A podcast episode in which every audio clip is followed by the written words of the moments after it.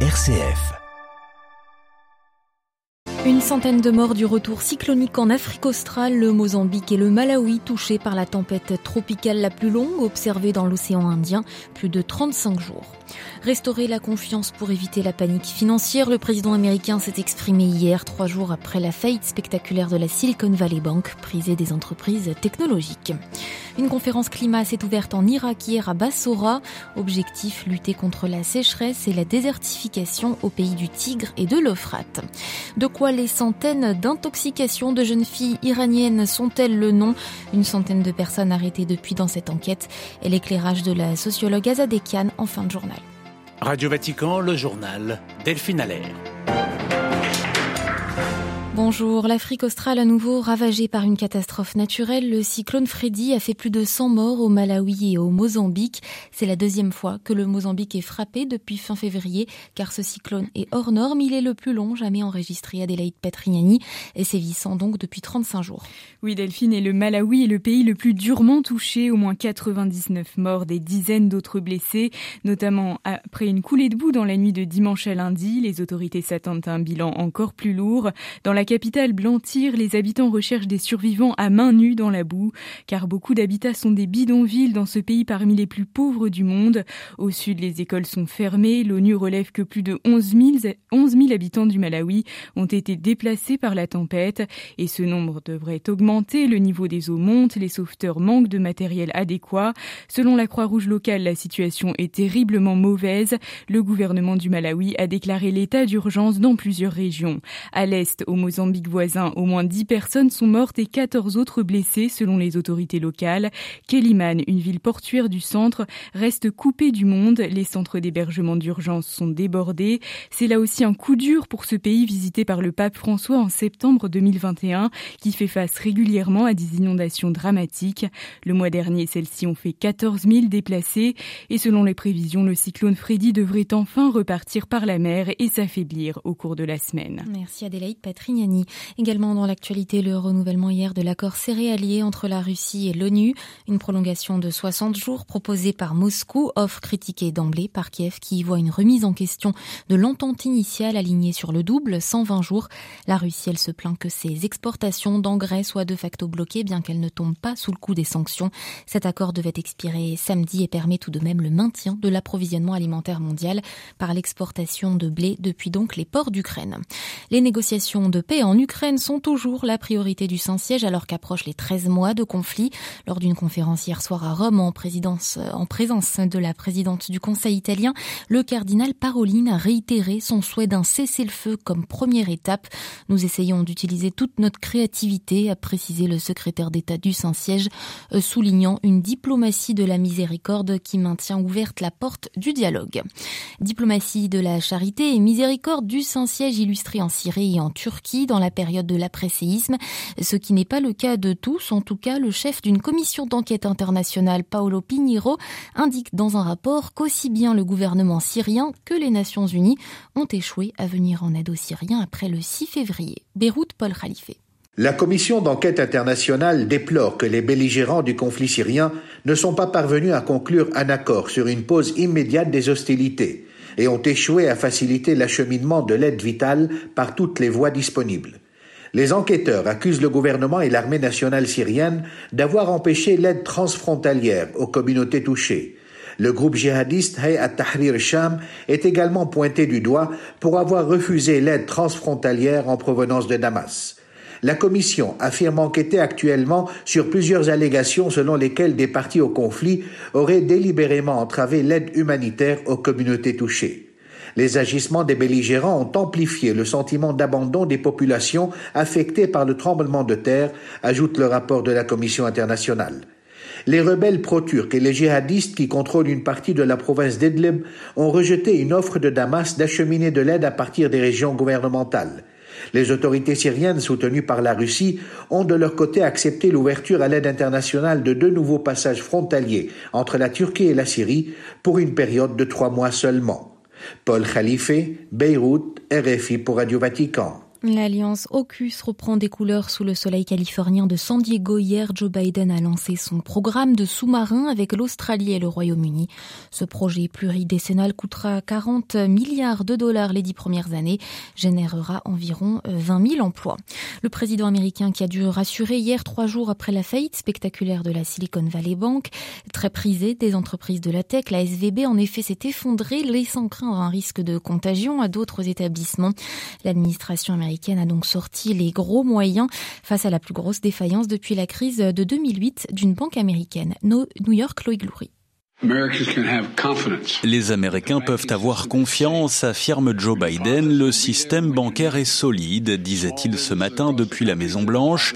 Une courte allocution destinée à rassurer les banques inquiètes de la contagion, ainsi que leurs clients lésés, en particulier les acteurs de la tech, nombreux à avoir confié leur argent à la SVB.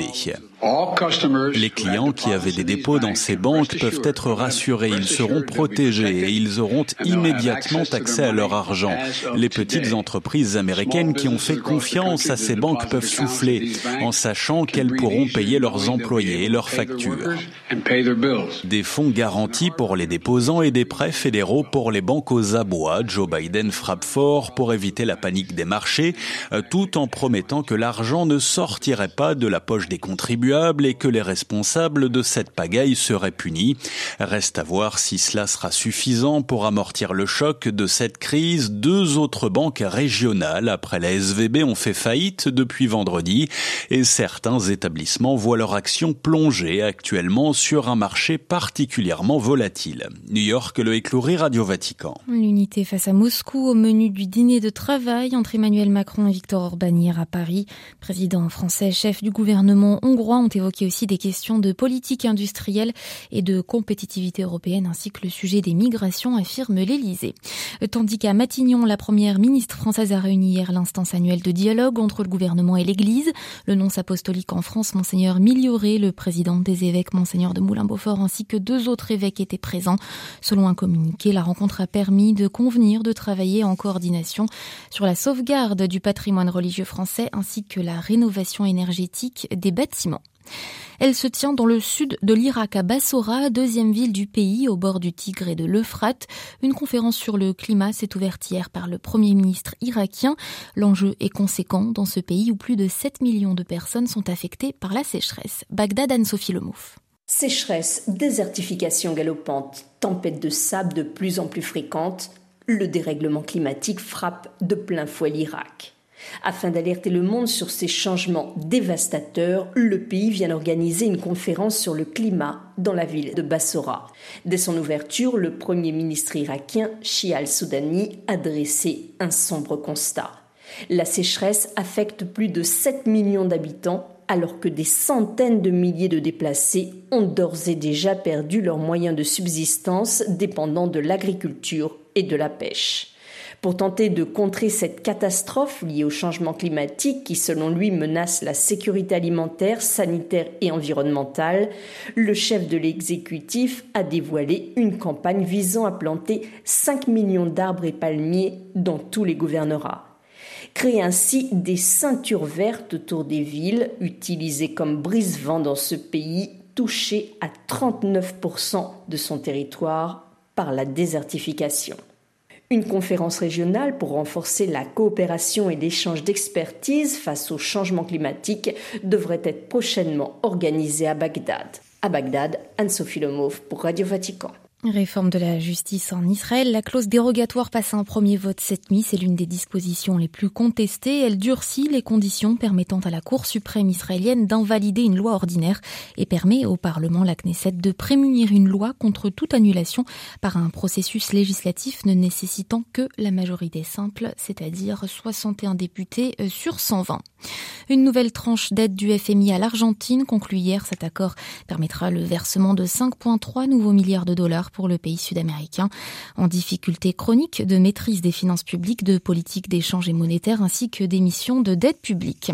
Puis en Colombie, le président Petro accuse les narcotrafiquants de violer le cessez-le-feu de décembre dernier. Selon lui, ils encouragent les attaques de mineurs illégaux dans le nord-ouest du pays. Le 31 décembre, le gouvernement colombien avait annoncé ce cessez-le-feu bilatéral avec notamment le clan del Golfo mais aussi les guerrilleros de l'armée de libération nationale. よし。Dimanche, les autorités iraniennes annonçaient l'arrestation de plus de 100 personnes dans le cadre de l'enquête sur les intoxications dans les écoles de filles, une affaire qui provoque depuis plusieurs mois une grande émotion dans tout l'Iran mais qui jusqu'à très récemment a été étouffée par le gouvernement en proie aux protestations de la population depuis la mort d'une jeune fille à cause de son voile. Sans donner beaucoup de précisions, le ministère iranien de l'Intérieur évoque de possibles liens entre les personnes arrêtées et le Mourajin du peuple, un mouvement en exil opposé à la République islamique. Pour Pourtant, les responsables de ces, intoxications de 5000 jeunes filles dans 280 écoles ne sont pas à chercher à l'étranger, mais bien au sein de la population. Cela parmi les franges les plus favorables au régime des Mollahs. C'est ce que considère Azadekian, professeur de sociologie à l'Université de Paris. Il s'agit des groupes de vigilants, encore une fois, qui agissent en toute impunité. Ce sont des groupes qui euh, agissent depuis de nombreuses années. C'est des citoyens, mais qui sont liés au service de renseignement, qui sont liés aux gardiens de la révolution et surtout aux Basij, c'est-à-dire aux milices. Mais ils travaillent main dans la main avec ces forces de coercition euh, qui attaquent des manifestants, par exemple. Ça, on en a vu beaucoup en 2009 lors du mouvement vert et euh, aussi avant euh, lors des mouvements des étudiants en 99. Donc, c'est très étonnant que ces gens-là agissent en toute impunité pendant aujourd'hui plus de trois mois et demi, personne au sein du pouvoir euh, ne s'en est préoccupé jusqu'à vraiment très récemment. Au-delà du fait qu'elles ont réagi tardivement à l'empoisonnement de ces jeunes filles, que pensent vraiment les autorités iraniennes?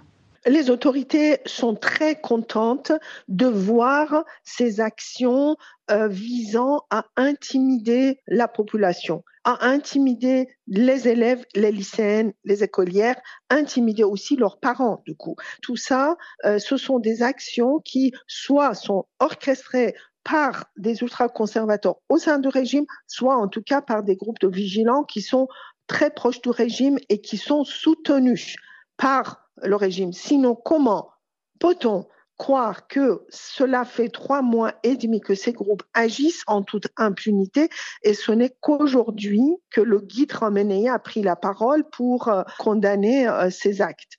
La répression du régime envers toute forme de contestation a-t-elle déjà atteint un tel niveau?